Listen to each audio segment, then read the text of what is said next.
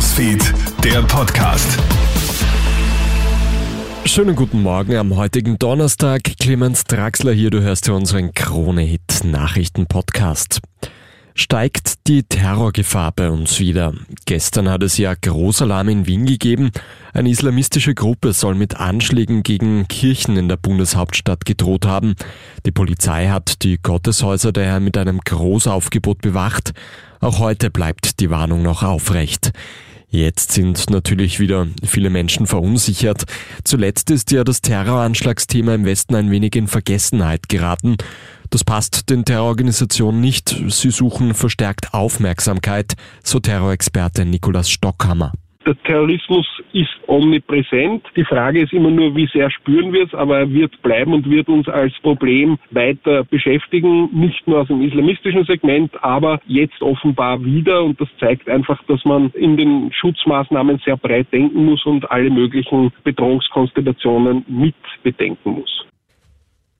Wer führt die SPÖ in die nächsten Nationalratswahlen? Die aktuelle SPÖ-Chefin Pamela Rendi-Wagner oder Burgenlands Landeshauptmann Hans-Peter Doskozil. Die Parteimitglieder sollen befragt worden, heißt es gestern. Im Anschluss soll am Roten Parteitag die endgültige Entscheidung fallen. Wenn es dann ein Ergebnis gibt, muss es von allen akzeptiert werden, so Randy Wagner. Die Abstimmung soll die Partei klar ausrichten und wieder einen, meint Doskozil. Politikberater Thomas Hofer zu Puls 24. Ich würde sagen, Pole Position ist schon mal Doskozil. Er hat sicherlich in den Ländern einen gewissen Vorteil, sie wohl in Wien, aber äh, es ist schon klar, dass er der erprobtere und bislang jedenfalls auch der erfolgreichere Wahlkämpfer war. Das Champions League Achtelfinale des SSC Napoli gegen Eintracht Frankfurt ist gestern von schweren Ausschreitungen überschattet worden. Die Eintracht-Fans durften wegen der Krawallgefahr gar nicht ins Stadion.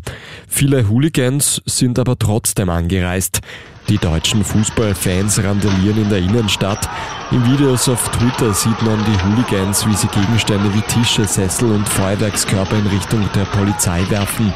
Auch nach dem Spiel kommt es zu weiteren Auseinandersetzungen. 30 Tage mit dem Zug quer durch Europa und das gratis. Die EU verlost auch heuer wieder 35.000 Interrail-Tickets an 18-Jährige. Dazu gibt es einige Rabatte, zum Beispiel auf öffentliche Verkehrsmittel, Verpflegung und Unterkunft. Um ein Ticket zu bekommen, musst du unter anderem Quizfragen beantworten.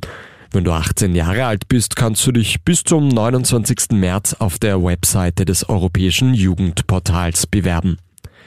Vielen Dank fürs Einschalten. Das war der Kronehit Nachrichten Podcast. Ein weiteres Update gibt's dann wieder am Nachmittag. Einen schönen Tag noch. Kronehit Newsfeed, der Podcast.